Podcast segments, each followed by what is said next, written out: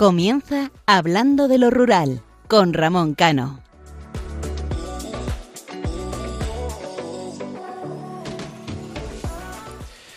Buenas noches, queridos amigos. El pasado 2 de marzo entramos en el tiempo de Cuaresma, que significa en latín cuadragésima, periodo litúrgico de 40 días reservado a la preparación de la Pascua de Resurrección.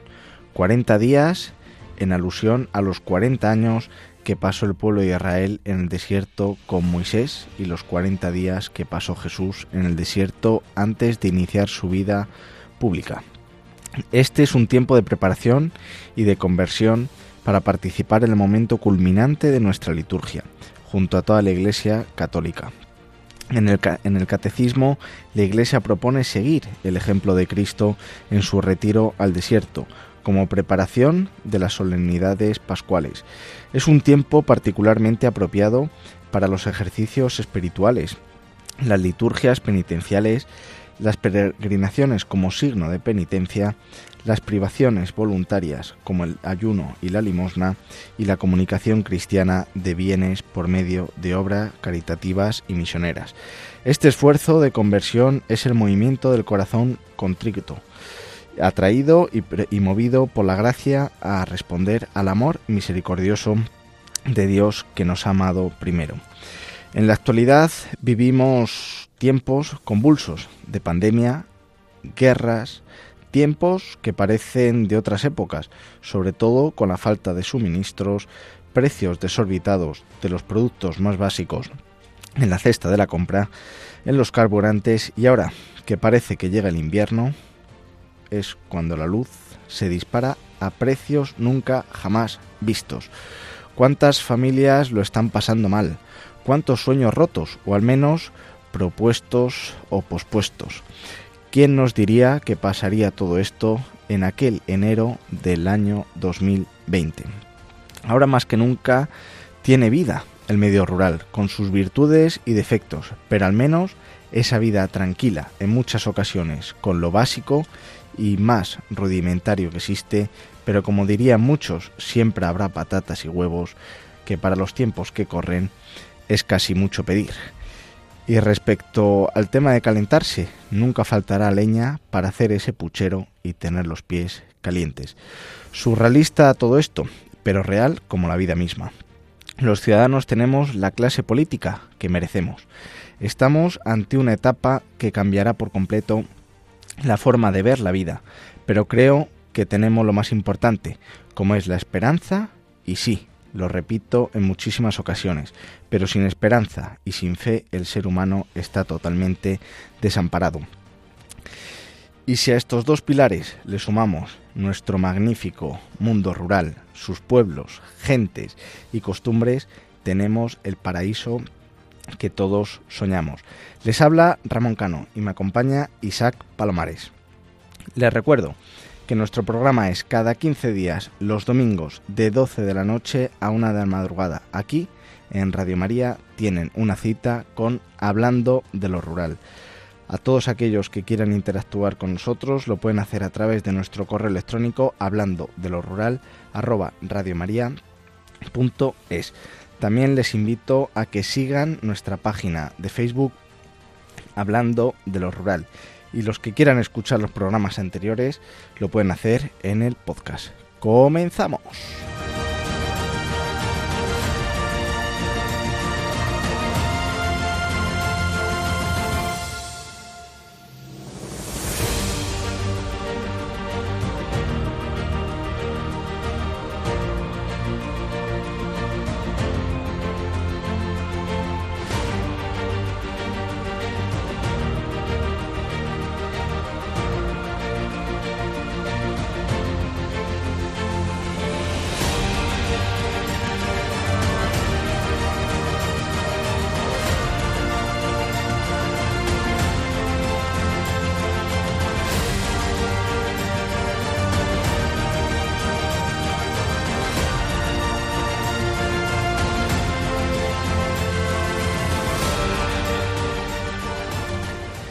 Isaac, muy buenas noches. Muy buenas noches, Ramón. Tiempos oscuros y tiempos complicados. La verdad que Mm, yo no sé en qué mundo estamos o qué, qué mundo hemos creado para, para llegar a esta situación que en pleno año 2022, siglo XXI, tengamos que hablar de pandemias, de guerras, de casi hambre, de privarte de un montón de, servicios que estábamos acostumbrados a, tener, como era encender un radiador, tener la nevera llena, tener trabajo, la inflación eh, sube, eh, los intereses suben, eh, lo hemos hablado fuera del programa, todo en el supermercado sube y los salarios, sueldos y trabajo cada vez a menos y casi dando gracias a Dios de, de tenerlo. La verdad que es una situación que puede desesperar a muchísimas familias y yo creo que aquí en, la radio de la Virgen es donde tenemos que dar esa fuerza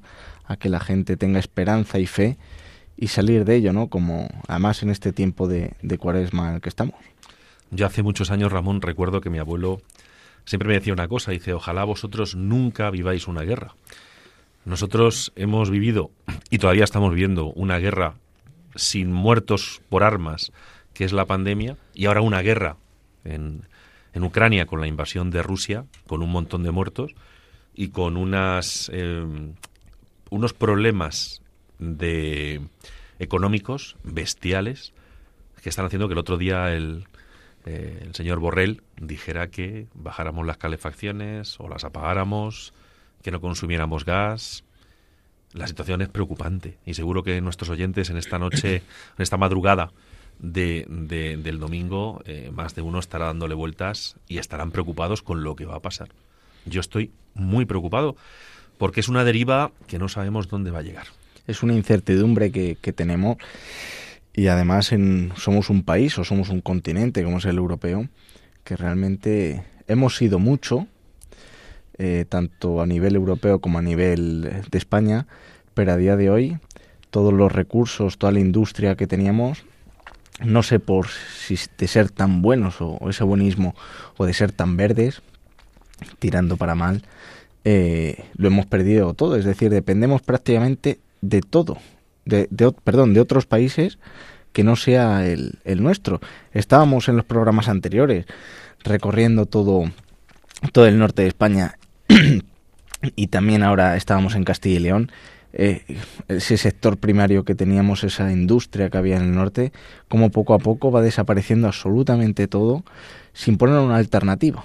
Porque como yo siempre digo, quita algo, pero pon otra cosa que compense esos puestos de trabajo, esas familias que viven, esas comarcas, esos pueblos. Mm, de verdad que mm, preocupante mm, sobre todo con esta incertidumbre en todos los sentidos, porque si dijéramos es un tema sanitario, perfecto, de acuerdo, el económico va bien, o el social va bien, o el de los recursos va bien, pero es que sanitario, económico, de una cosa y de otra. Mm. La tormenta perfecta.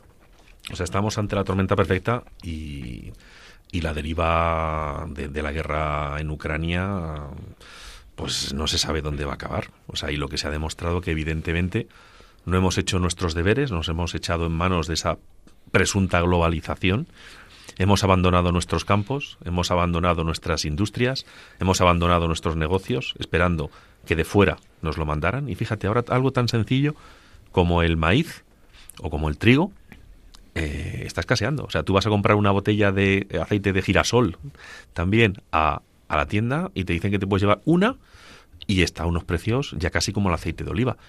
Entonces creo que esto nos tiene que hacer reflexionar y pensar que de alguna forma tenemos que regenerar lo que hemos, hemos olvidado. Entonces, eh, la verdad que el tema es preocupante, muy preocupante. Ya no solamente el aceite de girasol, lo decíamos al principio, los productos más básicos, el, el diésel de gasolina ya por encima de los dos euros, ¿quién nos diría eso hace, hace unos meses? La luz ha marcado récord por encima de los 700 euros. Eh, tú lo has dicho, tendremos que volver al candil de aceite y a las velas, porque y, vemos, parece que Rusia y Ucrania lo vemos lejos, pero está muy cerquita por el tema de la globalización, pero aquí en España tenemos otro problema, que es la frontera sur, que es el día que mm, esperemos que no y, y pidamos que, que no, pero el día de mañana si pasa algo, los primeros vamos a ser nosotros. Y seguimos eh, mirando a ver de dónde nos viene esa, esa ayuda divina que, y por eso decía al principio, ¿no? que tenemos eh, los políticos que nos merecemos, porque al fin y al cabo los hemos votado y, es una pena de verdad como todo ese sistema y todos esos pueblos, esas comarcas y esa economía que había no hace tanto y seguramente los radio oyentes que nos escuchen eh, recordarán como sus pueblos que ahora tienen 20, 30, 100, 200 habitantes antes tenían el doble o el triple que lo triplicaban como los veranos eran fabulosos, los fines de semana eran fabulosos, como todo el mundo eh, tenía al fin y al cabo una economía mejor o peor, pero yo creo que, que diferente y ahora hemos desmantelado todo ese sistema. Los pueblos mm, van a menos, por mucho que, que unos locos empeñados en, en darles voz, eh, peleemos, trabajemos por ello, yo creo que todos los días. Mm, la verdad que bueno, es una situación preocupante. Además tú ahora creo que nos vas a hablar algo de ello y luego hoy nos toca, continuamos con Zamora y hablaremos para que los oyentes eh, se lleven un buen sabor de boca, hablaremos de lo positivo que es el medio rural, de lo que tiene el medio rural y de lo que tiene nuestro magnífico país que, es España. Así que, Isaac, te cedo ahora la palabra para que hables realmente de esa problemática y de esa guerra que, que todos estamos sufriendo y otros muchos viviendo y nos acordamos mucho sobre todo de la gente que lo está pasando allí mal, de los más inocentes sobre todo. Así que Isaac, todo tuyo.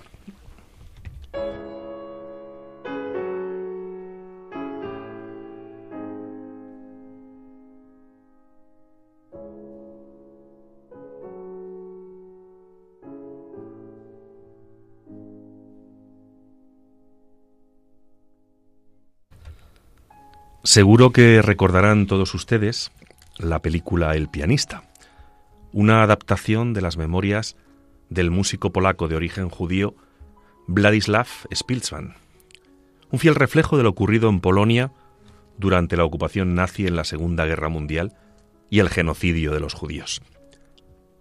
Estamos asistiendo a los tiempos más oscuros en muchos años de la humanidad, tiempos de guerra, tiempos en que el hombre se ha vuelto a convertir en un lobo para el hombre, en que le importa poco la vida de un ser humano con tal de imponer sus ideas, y sobre todo su poder económico y militar, de anteponer un interés particular al interés de un solo país que grita desde el corazón.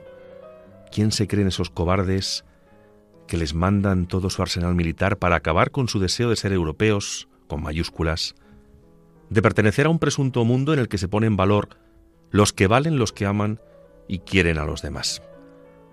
Tiempos oscuros en que millones de personas, hombres, mujeres y niños, están sufriendo su mayor pesadilla, aquella que jamás podrían haber soñado. Estos caminos, queridos amigos, son los que no me gustan, son los que hacen daño a la humanidad, a un mundo loco, que pudiendo vivir, sentir, compartir y empatizar con sus convecinos del globo, se dedica a destruir por destruir. Qué poca memoria tiene el ser humano, qué pocos sentimientos, qué camino hacia la destrucción, qué camino hacia el final. Un final que no gustará a nadie, un camino que puede acabar con la humanidad. Hace unos días, la mamá de un niño con una enfermedad rara me decía que evidentemente el dolor de la guerra, el daño, es durísimo para todos, pero muy especialmente para niños y niñas, hombres y mujeres con cualquier tipo de discapacidad, con cualquier tipo de enfermedad, que necesitan terapias, medicación, el amor y cariño de sus cuidadores, muchos de los cuales han tenido que empuñar un arma para defenderse del agresor, del ocupante, y otras han tenido que huir a otro país, a otro lugar para poder sobrevivir a un conflicto provocado única y exclusivamente por un oso que no ha tenido ni tiene pudor en poner su zarpa sobre los demás. Las guerras se saben cómo empiezan. Quiero recordar la ocupación de Hitler de Polonia, que en un principio contó con la mirada hacia otro lugar de la población mundial, hasta que comenzó a tocar de lleno a todos, momento en que casi todo el mundo entró en guerra, una guerra que terminó con la vida nada más y nada menos que de 60 millones de seres humanos. No sabemos en la época de la información, de las tecnologías, cuántos han muerto ya, cuántas familias, cuántas vidas se han roto, pues vivimos en un mundo cruel en que no se valora lo que merece la pena. Hoy, con un nudo en la garganta, triste, compungido, solo puedo entonar un basta ya, un hasta aquí. Por favor, que cese esta locura en la que no ganará nadie y perderemos todos, porque una sola vida humana vale mucho más que todo el oro del mundo, aunque para muchos no sea así. Aprendamos de los errores de la humanidad y humanicemos este mundo.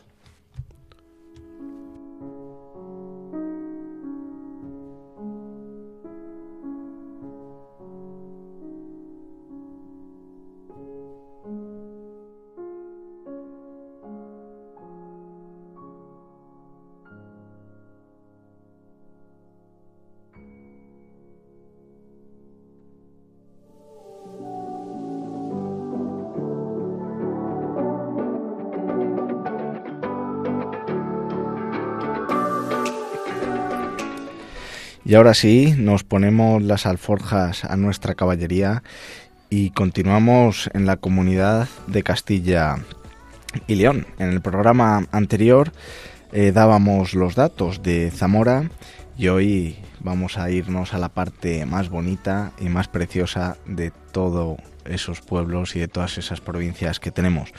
Visitaremos sus pueblos, degustaremos su magnífica comida y por supuesto también sus fiestas. Y daremos a conocer las tradiciones y también sus curiosidades. También hablaremos de la manifestación que tendrá lugar el próximo 20 de marzo en defensa del mundo rural. Además será aquí en Madrid. Mientras tanto, como es de costumbre, les dejamos con esta música con tanto sentimiento para esta madrugada.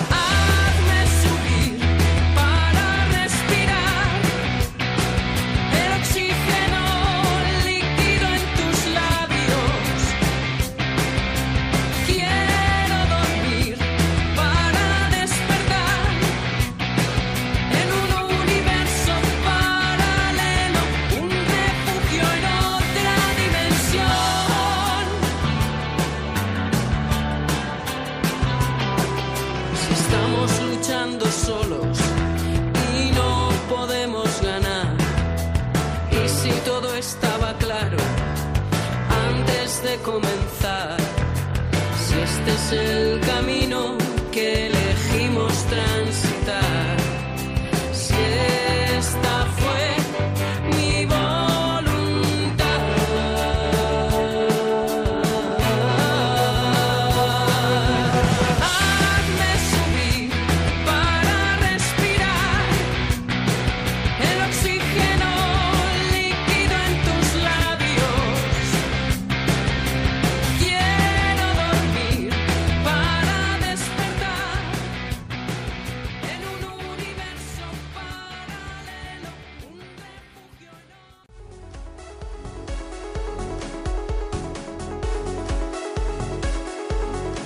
La voz de los pueblos.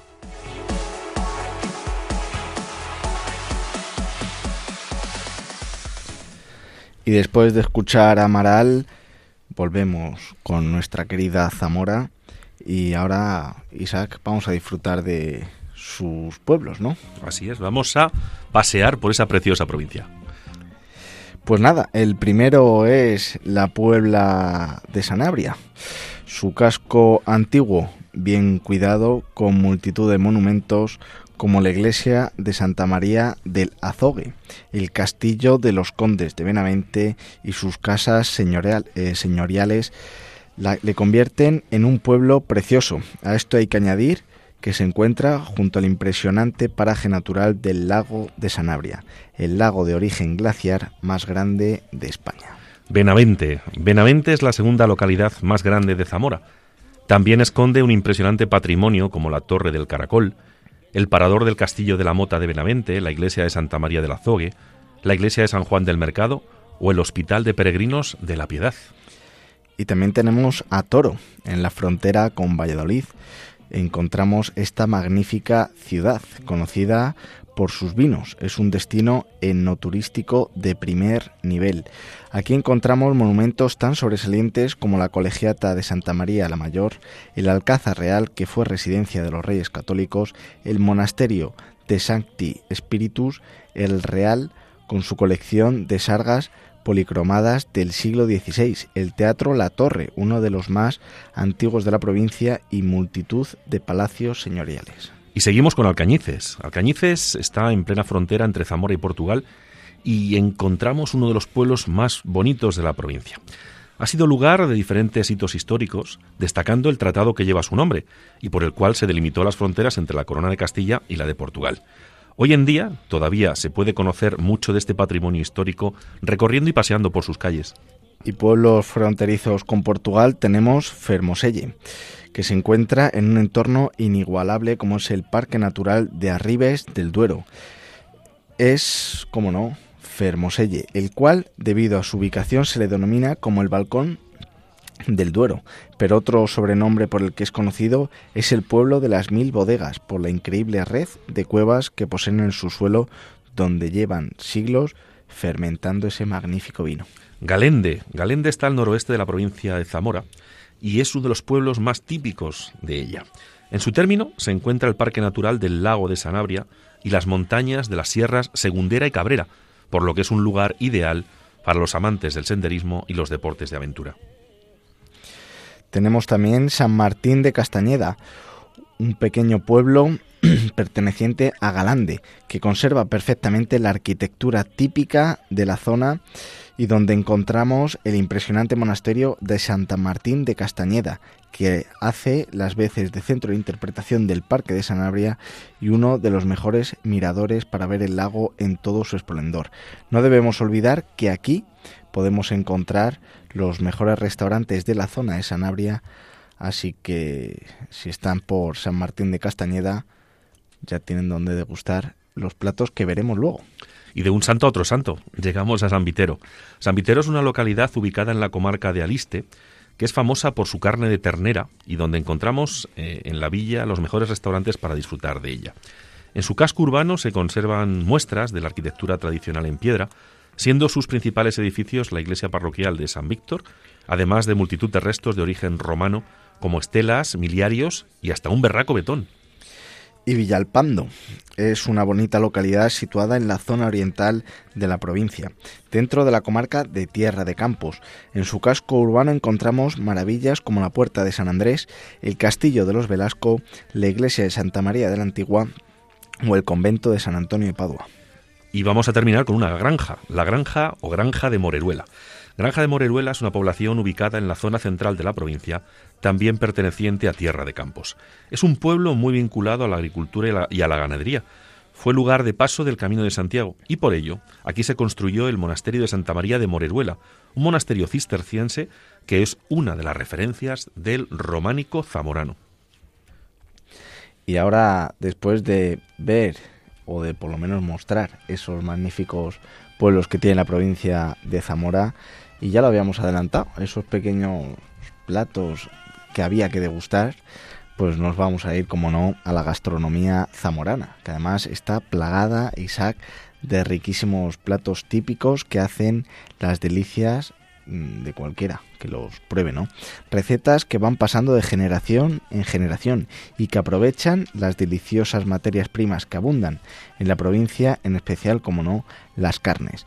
La cocina zamorana no es especialmente apta para nuestros amigos los vegetarianos y la carne en todas sus variantes reina en sus platos más tradicionales. Vamos a empezar con el arroz a la zamorana, ¿cómo no? Arroz a la zamorana si estamos en Zamora. Zamora tiene su propio arroz y no vale cualquier cosa. Un plato de origen campesino, de origen humilde, y que solía comerse en los meses más fríos del año. Su primera aparición escrita data de 1884 en el almanaque culinario del gastrónomo Ángel Muro Goiri, el cual describe este arroz a la zamorana que un amigo que se llamaba José Álvarez Builla le habría servido en la localidad de Alcañices. Este arroz es el claro ejemplo del dicho del cerdo hasta los andares.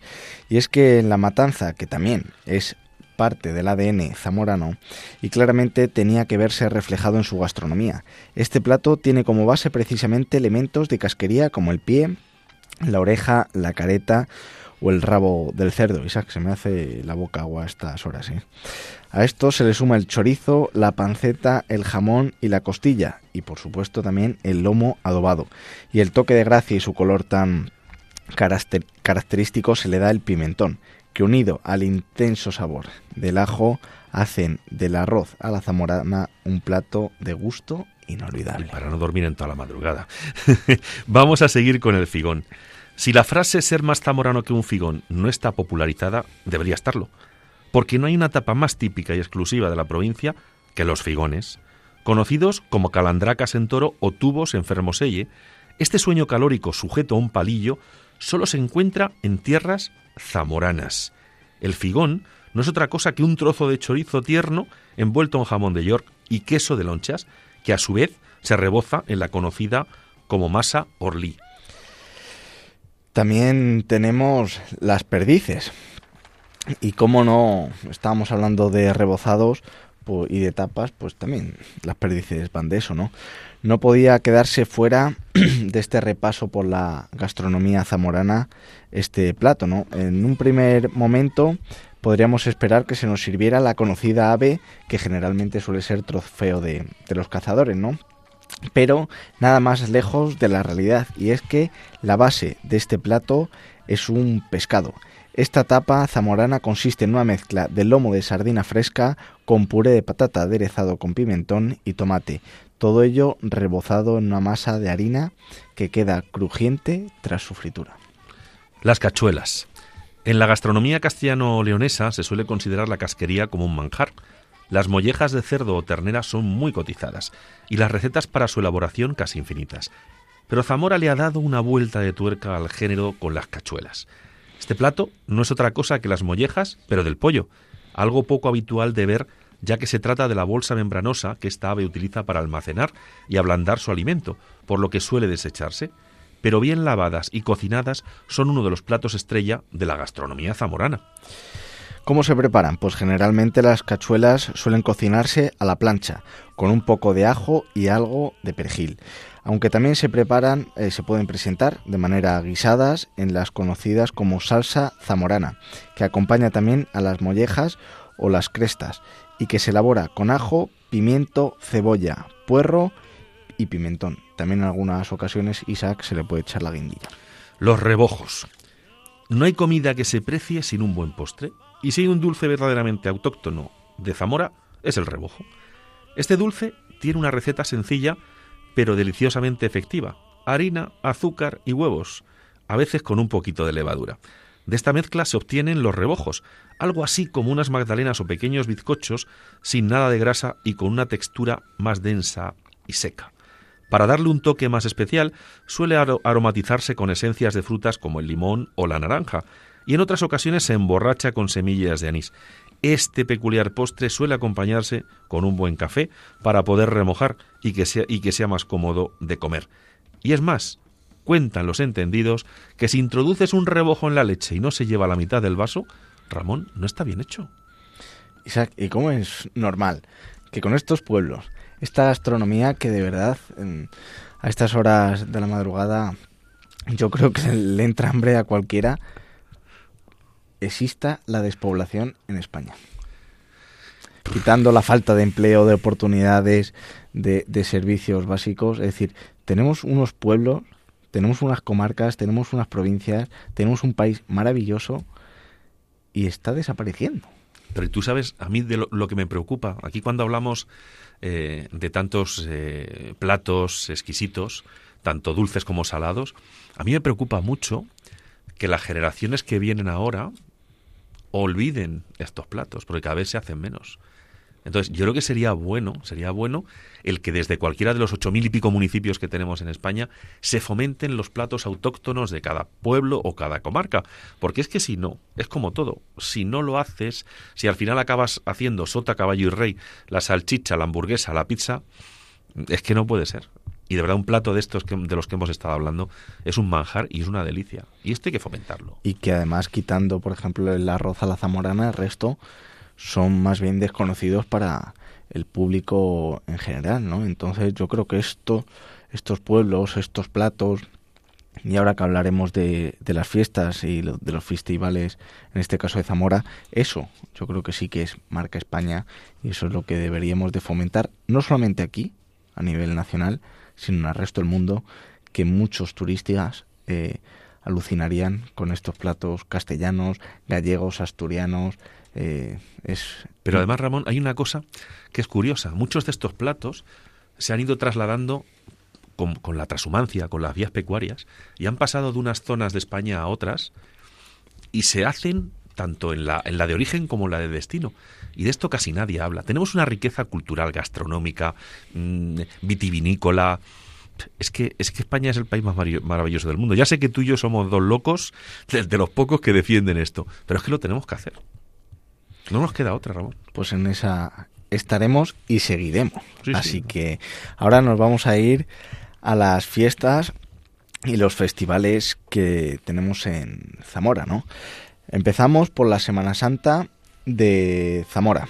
La primera gran festividad es esta magnífica Semana Santa de Zamora declarada fiesta de interés turístico internacional y bien de interés cultural. Desde el viernes de Dolores y hasta el domingo de Resurrección procesionan por las calles del casco histórico un total de 17 cofradías, incluyendo la cofradía de la Vera Cruz, la más antigua de toda la provincia y una de las más antiguas de España. Además de las solemnes procesiones, la gastronomía tradicional, como no, es otro de los atractivos que tiene esta Semana Santa de Zamora se pueden degustar, que además no lo habíamos comentado anteriormente, las sopas de ajo y almendras carrapiñadas en la madrugada del Viernes Santo. Y así como el 2 y pingada el domingo de resurrección. Además, no puede faltar en la mesa de los zamoranos el bacalao a la tranca, el ajo arriero y las aceitadas. Seguimos con la romería del Cristo de Valderrey. El domingo posterior al domingo de resurrección, se celebra la romería del Cristo de Valderrey. Es tradición sacar la imagen gótica del Cristo en procesión por el campo para pedir por las buenas cosechas del año. Falta nos hace, ¿eh? Mucha. Las buenas cosechas. Continuamos con la romería de la Iniesta.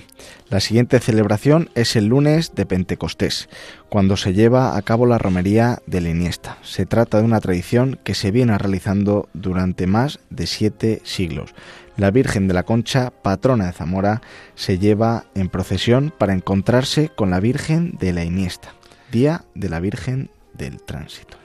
El 15 de agosto es el Día de la Virgen del Tránsito, de gran devoción entre los zamoranos, acudiendo a ella en los peores momentos de la historia. El escenario principal de la fiesta es el convento del Corpus Christi, donde se guarda la imagen yacente de la Virgen. Los eventos concluyen con la veneración de su sandalia, y cientos son los feligreses que tras la Eucaristía hacen cola para besarla. Y finalizamos con las ferias de San Pedro. Los días alrededor del 29 de junio se celebran, como decíamos, la Feria de San Pedro, fiestas patronales de Zamora. A lo largo de una semana se puede asistir a la Feria de la Cerámica, la más antigua de su tipo en España, así como a la Feria del Ajo, inundando con su inconfundible aroma toda la ciudad. También hay conciertos, romerías, verbenas, corridas de toros y un gran espectáculo de fuegos artificiales como colofón. Estas son las principales fiestas de Zamora, pero mm, como en todos los pueblos y en todas las comarcas, tendremos multitud de fiestas que de disfrutar y ver. Y ahora Isaac, vamos a continuar con las curiosidades que yo creo que todo el mundo debe conocer, sobre todo alguna frase que se dice mucho y que no se sabe el significado. Vamos a empezar, si quieres, por Zamora, considerada como una ciudad románica. Es la ciudad con más arte románico de toda España. De hecho, se puede realizar una ruta fabulosa para descubrir los monumentos más destacados de esta época. La gran mayoría de las iglesias que han llegado a nuestros días están en un excelente estado de conservación. Así viajar a Zamora significa adentrarse en un mundo medieval lleno de historia y de arte. Pero no solo la ciudad de Zamora cuenta con una gran cantidad de edificios románicos, muchos pueblos de la provincia tienen también auténticas joyas de este periodo. Para admirar algunos de los más bellos ejemplos del románico zamorano, hay que ir, sí o sí, a las iglesias de Santa María la Nueva, la Magdalena, San Ildefonso o San Isidoro, y por supuesto, la catedral. También Zamora, ciudad modernista. Zamora está repleta de bellos ejemplos del modernismo, fachadas, pinturas y otras obras de arte que iluminan y decoran las calles de la ciudad. Eh, son de este estilo. Y también existe una ruta muy conocida que lleva a descubrir los principales lugares de interés. Hay que tener en cuenta que se ha sabido conservar toda la belleza de las casas con fachadas modernistas y en ellas se pueden apreciar los diferentes o las diferentes tendencias del modernismo. Eh, si quieres y te gusta este arte modernista eh, en la ciudad, debes contemplar, como dice Isaac, sí o sí, el portal de la casa de, San, de Fernando Rueda, el arquitecto Gregorio Pérez Arriba. Y, por supuesto, no te pierdas el casino de Miguel Matet Coloma, la casa de Valentín Guerra o la casa Félix Galarza, ambas también de Gregorio Pérez Arribas. ¿Y quién no ha escuchado, Ramón, alguna vez aquella frase de Zamora no se ganó en una hora. Yo creo que casi nadie sabe realmente de dónde viene. Zamora no se ganó en una hora viene nada más y nada menos que del año 1072. Los zamoranos defendían la ciudad de una manera heroica por un asedio al que fue sometida durante siete meses. El rey Sancho II de Castilla pretendía volver a juntar los territorios de su padre Fernando I, y sin embargo el pueblo zamorano que apoyaba a doña Urraca hermana de Sancho, defendió la ciudad con gran valor. Mira, ya sabemos, Zamora no se ganó en una hora de dónde viene. Y la leyenda de la seña bermeja. Viajar a Zamora es, como decíamos, conocer sus maravillosas leyendas, que además todos y cada uno de los pueblos lo, tienen, las provincias y comarcas, cada uno tiene su leyenda. Una de las leyendas más importantes eh, que tiene que ver con la bandera de Zamora. Conocida como la seña bermeja, es un gran símbolo de la identidad de la ciudad. La seña bermeja está compuesta de ocho tiras de tela roja y una verde. Cuenta la leyenda que esta bandera se debe a Viriato, el gran guerrero lusitano. Se dice que en, cada victoria conseguida frente a los romanos desgarraban su, su capa roja cogiendo una tira y colocándola en su lanza. Respecto a la tira de color verde, se dice que fue Fernando el Católico quien la incluyó con el objetivo de rendir homenaje y apoyo a Zamora en la batalla de Toro. Y la Semana Santa de Zamora. Esta gran manifestación religiosa popular católica celebra de manera anual la pasión, muerte y resurrección de Cristo. En Zamora, la Semana Santa es el evento y acontecimiento religioso, social y cultural más relevante de todo el año de hecho, es posible visitar el Museo de Semana Santa de Zamora, un lugar en el que se pueden contemplar cerca de 40 pasos procesionales de las diferentes cofradías de la ciudad, algunos de escultores de la talla de Ramón Álvarez, Mariano Benjure o de Ruiz de Zumeta.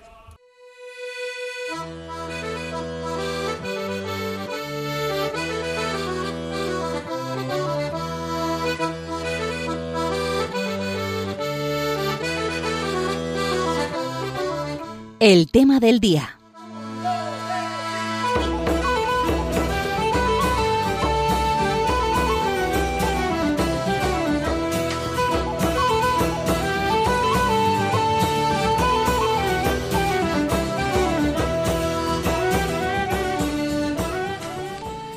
Ahora Isaac, vamos finalizando el programa y llegamos al momento, uno de los momentos que también nos alegra, ¿no? Porque hablamos de temas que muchas veces la población en general no, no conoce y que afectan eh, en gran medida al medio rural, ¿no? En este caso, como anunciábamos al, al comienzo, eh, vamos a hablar del por qué el día 20 de marzo eh, se manifiestan, en este caso, tanto agricultores, ganaderos, pero sobre todo el mundo cinegético y el, mundo de la caza en Madrid, ¿no? Ramón, hay que defender también a toda esta gente que va a venir ese día, porque la verdad que sin el mundo rural eh, las ciudades no tienen razón de ser. Y la, guerra, eh, volvemos otra vez a la, maldita guerra que está ocurriendo, vamos, a, vamos a matizar, vamos a precisar, la invasión que está ocurriendo en Ucrania, porque eh, es así, es una invasión, pues está provocando que un montón de materias primas no estén llegando a nuestras eh, ciudades, a nuestros pueblos, a nuestro país. Este país eh, tiró por la ventana un montón de explotaciones agrícolas, ganaderas, pesqueras, industrias. Y ahora, y ahora, nos vamos a acordar de ello. Ahora hay que poner en marcha de nuevo un montón de explotaciones. Y me preocupa también mucho, Ramón, con el tema de la caza. Lo que está pasando, que de esto tú sabes mucho, en los parques nacionales, con la, eh, la cantidad de jabalíes, de ciervos que hay, en algunos de los cuales eh, se ha recurrido a, enjaular a ciervos en, jaulas que apenas pueden moverse para que se mueran. Em, creo que este falso animalismo está siendo llevado a cabo por gente que solo busca el voto fácil, de donde están la mayor parte de los votos, que es en las ciudades, y no se da cuenta, no pisa, no pisa el campo y ve realmente cuáles son los problemas que tienen nuestros agricultores, nuestros ganaderos, que imagínate ahora, están pagando el gasoil, eh, si, estamos pagando el, gasoil del coche, eh, me parece que ya casi dos euros en el campo, ¿En cuánto está ya, Ramón? ¿En cuánto debe estar el gasóleo agrícola? Pues el gasóleo agrícola seguramente, por lo que tengo entendido, por encima del euro. Del euro, euro 25, euro 10, dependiendo también un poco. Y los pescadores. El otro día, el otro día hablaba con, con, el presidente de la, de, la, de la Asociación de Cofradías de Galicia y me decía que el litro de gasoil para, para los barcos está a, un, está a un euro y que el pescado, el pescado que nosotros pagamos carísimo, los, se lo compran a ellos a 0,20 y 0,30. Hay que recordar el Villa de Pitancho, que se hundió en Terranova hace unas semanas. ¿Quién habla ya del Villa de Pitancho? A mí lo que me duele es que en estos tiempos la gente no se preocupe de lo que realmente importa. Y solo nos preocupamos de mamandurrias y de cosas de cara a la galería, que además van en contra de nuestros principios y valores cristianos. Menos mal, Isaac, que este programa, lo decíamos antes con la comida, no era muy apto para vegetarianos por el menú que teníamos preparado con los platos típicos de Zamora. Tampoco va a ser muy apto para esos que se autoproclaman ecologistas, porque realmente estaremos o no de acuerdo, y siempre lo hemos dicho y reivindicado, a favor de la caza o en contra de ella. Pero yo creo que la caza en el medio rural tiene un papel fundamental. En primer lugar, eh, es, una, es un deporte que, mucha gente tiene y yo creo que tenemos que respetar que cada uno ejerza el deporte que quiere ejercer siempre y cuando respete a los demás. Eso como punto número uno. Como punto número dos, eh, es un atractivo y es una forma también de ingresos de, de, muchos pueblos. Y para aquellos que nos escuchan desde las ciudades, eh, cuando se organiza una montería entre amigos o entre los clubes que tengan los, los cotos eh, ya no solamente es que unen a, la población de ese municipio, de municipios colindantes, sino que además eh, las comidas, eh, todo lo que se hace, incluso el, alojamiento. el alojamiento, eso deja dinero para los guías, los guardas rurales, etcétera, etcétera. Todo eso deja dinero en los municipios, que de otra manera seguramente no, no le ingresarían. Y luego como punto eh, importante es el control poblacional. Hablábamos en programas anteriores del tema del lobo, pero los cazadores también eh, ejercen esa labor de control poblacional, evitando, en primer lugar, es decir, esos, esa gente que vive en el campo realmente sí que son ecologistas, eh, hay de todo. Es decir, por, en, términos generales hay mucha gente, la, gran mayoría que lo hace bien, siempre hay algunos que, que son, como en todos los lados, quien el garbanzo negro en, en ese cocido, ¿no? Pero esos cazadores ya no solamente es que ayuden a los agricultores para que ciertos eh, controles poblacionales no estropeen sus, sus, cultivos o sus árboles frutales, ayudan también al, al ganadero para que esos vacíos veterinarios que se suelen hacer por algún tipo de enfermedad no se, no se produzcan y también ayudan a la vegetación. Una especie con una superpoblación, al fin y al cabo, lo único que hace es eh, desestabilizar el, el, hábitat, el hábitat y en este caso un montón de, de plantas. Eh, el cazador también ayuda a que ciertas especies, como puede ser el corzo, eh, no, no, sufran enfermedades como la sarna, que en muchas ocasiones ha habido, o la propia cabra montés. Y hablabas tú del ciervo, ese, ese vídeo que, que, fue viral del ciervo en el parque de Monfragüe, cómo se encontraba eh, enjaulado, es un método que al fin y al cabo el Estado está eh, haciendo a través de una trampa para ya que han prohibido al fin y al cabo la caza en los parques nacionales, por lo cual yo no sé si, si vamos de mal en peor o si vamos de Guatemala a Guatepeor, porque al fin y al cabo la caza eh, genera riqueza, eh, también controla, como decíamos, todo lo que tiene que ver con el medio natural y hemos pasado de prohibir a una persona ejercer un derecho que además está muy regulado como es como es la caza y de dar ingresos a poner trampas para que al fin y al cabo el animal, como ese vimos en ese vídeo, se tire, eh, no sé si era durante una semana, agonizando, eh, deshidratándose hasta que muera. Prácticamente eso es tortura. No sé dónde están mm. estos animalistas. Nadie ha protestado, ¿eh? No, no, no, claro. ¿Cómo van a protestar?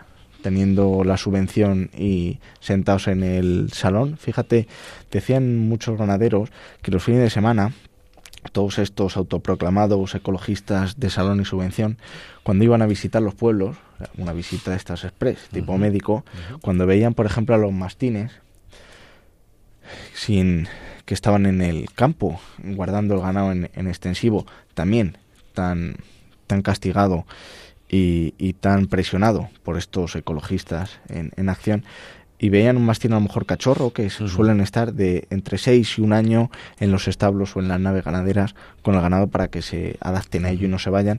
En cuanto lo sacaban, se ponían a acariciarlo. Además, también hay un vídeo por ahí que, que una chica iba a abrazar a un mastín, claro, y el mastín rápidamente le echó la boca. Al fin y al cabo es su, su forma de, de defender, o su forma de trabajo, que es defender al ganado. Pues decían los ganaderos que desaparecían mastines desaparecían cabritos, corderos, y que la gente se lo llevaba porque pensaba que estaban abandonados. Es decir, el desconocimiento que hay de esto y, y pensar que todo es Bambi eh, está haciendo un... No son mascotas, ¿eh? No, no, es que, mucho es que se piensan que son mascotas. Igual que un toro. He visto también gente que a un toro bravo se le acerca pensando que van a abrazar al toro bravo. El toro mm. bravo es lo que es. Sí, no, no, la verdad, por eso digo que es que es un desconocimiento y una sensación, una sensación, perdón, de estar en, en Bambi que, que al fin y al cabo eh, ya no solamente es que genera un perjuicio al agricultor o al ganadero, igual que al agricultor, que, que aquellas personas que van a visitar muy pocas, también quiero decir que no son, no son, no hay que generalizar porque estas, estos seres que, que, hacen estas indiadas, pues al fin y al cabo es un mínimo de ello, ¿no? Pero igual que a los agricultores que van y cogen la fruta o, lo que haya, pero eh, yo creo que se demuestra un, un desconocimiento total de lo que supone el mundo rural, de lo que supone un trabajo enorme de los 365 días del año pongo el ejemplo siempre del mastín, pero tú imagínate criando un mastín que provenga eh, o que viene de padres, abuelos, tatarabuelos, mm, propios mastines ganaderos, que además la ley de, de, protección, derechos y bienestar de los animales, que es una de las causas por las que eh, los cazadores eh, y todo el mundo rural va a salir el día 20 de marzo a la calle, además yo, yo también voy a estar presente, mm, prohíbe que por ejemplo son mastines de trabajo, eh, no los tengas que comprar en un en una en, en una tienda especializada, eh, al fin y al cabo en un criadero, Pero vuelvo a lo mismo, imagínate ese ganadero que tiene un mastín que la ha elegido específicamente, que además los mastines ganaderos no se compran, se suelen regalar entre ganaderos para evitar que, que se crucen eh, padres con hijos y, y, además que, se, que el buen mastín ganadero y de trabajo eh, se suele dar a otros ganaderos para que le hagan su función, teniéndole en una nave o en un establo seis meses o un año para que se adapte ese ganado y no se vaya y que te llegue un pintamonas de este tipo, y perdón por la expresión, pero es que es la realidad, y se le lleve o le empieza a acariciar un año de trabajo perdido, o los agricultores, yo lo veo en mi zona, mucha gente que durante todo el año cuidando sus cerezos, sus castaños, sus sandías, sus melones, y, y llegan, te, se meten por medio y, y ala. Y como ven que no tienen, que a lo mejor no están cerradas las fincas, cojan y se lo lleven y digan, no, no, es que esto es de, de todos, todos, perdona. Vamos y el a problema es que poco... si les dicen algo encima se enfadan. No, bueno, es, es la verdad que... Principios y valores cristianos, si es que no me canso de decirlo. Y se están perdiendo y están intentando acabar por activa y por pasiva con ello. Así que yo solamente invito a, a todos aquellos que realmente quieran conocer en primer lugar, porque yo creo que muchas veces el desconocimiento es inmenso, eh, a los que quieran conocer el medio rural, a los que quieran conocer el por qué tantísimas asociaciones se van a manifestar el día 20 de marzo en Madrid eh, en defensa del mundo rural contra lo que el gobierno actual está haciendo, que vayan, que, que pregunten, que escuchen, que se informen y, y, luego que saquen sus propias conclusiones. ¿Te pongo otro ejemplo? Sí. Eh, como bien sabes, en el mundo rural, perdón, hay niños que con 7, 8 años se van con sus padres a trabajar al campo, a trabajar, a ayudarles. Van a aprender. He escuchado más de una vez que es que se les maltrata, que se abusa de los niños porque se les lleva a que aprendan cómo se cogen las aceitunas, cómo se cogen las castañas, cómo se cogen los espárragos, para que vean cómo se siembra, para que vean cómo se cosecha. Es un auténtico desconocimiento de lo que es el mundo rural. Una persona que nace en un pueblo, yo que nací en, en, Ciudad Real, en Agudo, vivo y siento mi pueblo y es un orgullo para mí que mis hijos, cuando van en verano con mis padres, aprendan de dónde sale un tomate, de dónde sale un pepino, cómo se siembra, cómo se riega. Eso es importante. Entonces, Isaac, el 54% de la población de esos territorios hemos sido obligados, éramos la esclavitud del siglo XXI, ¿no? Porque yo, fíjate que he disfrutado, sí que es verdad que cuando eres pequeño vas con tus padres sí. y con tus abuelos, eh, coges un ratito lo que ellos te dicen y luego ya juegas claro. en el campo, claro. en las fincas, claro. llenándote de barro, pinchándote eso tirándote a la alberca que no pasa nada. No pasa absolutamente nada. Que no pasa nada que los niños tienen que aprender lo que son sus orígenes. Y le pido a todos aquellos que procedan de un pueblo y vayan en verano al pueblo que dejen que los críos se empapen del pueblo que respiren el pueblo y que sientan los principios y valores del pueblo para que no se pierdan. Y sobre todo y lo más importante respeto hacia la otra persona hacia Educación. cualquier tipo de, de personas eh, tengan la idea que tengan, hagan lo que hagan o les guste lo que les guste. Es que estamos llegando a unos límites eh, muy perjudiciales, ya no solamente para quien lo sufre, sino también para el que lo hace. Sí. Entonces, nada, Isaac, el 20 de marzo estaremos allí, o yo por lo menos estaré. Al día siguiente del Día del Padre. Efectivamente, efectivamente, yo creo que hay que reivindicar. Eh, el Día de San José. Sí.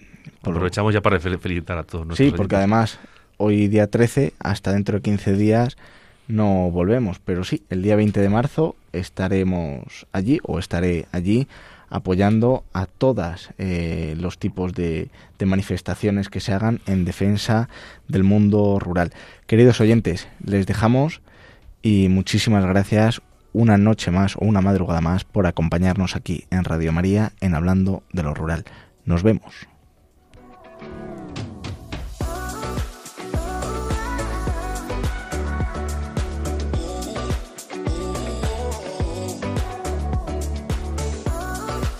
Han escuchado en Radio María Hablando de lo Rural con Ramón Cano.